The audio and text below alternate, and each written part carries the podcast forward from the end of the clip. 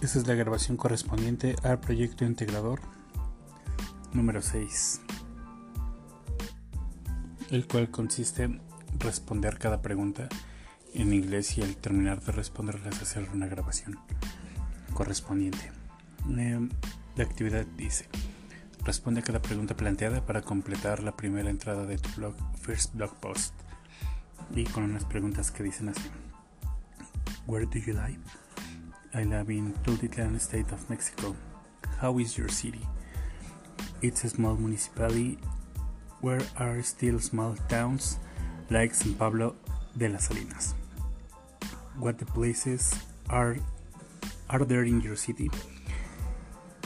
It's a very place. One of them is the village of San Pablo de las Salinas, where there is a Baroque church a commercial square called Plaza Jardines and the village of San Antonio, which municipal seat and has its patron saint festival every year dedicated to San Antonio de Padua. What activities can do you pardon, what activities can you do in your city?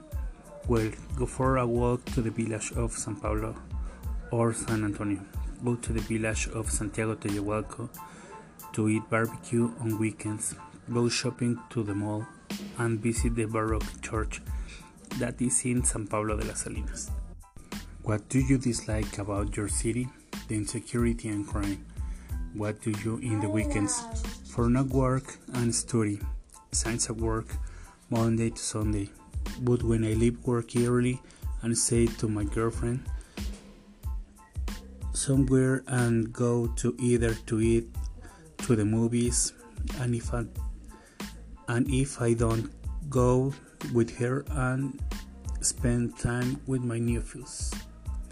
Bueno pues esto ha sido todo. Gracias por tomar atención de, de mi grabación, esta y las anteriores. Muchas gracias.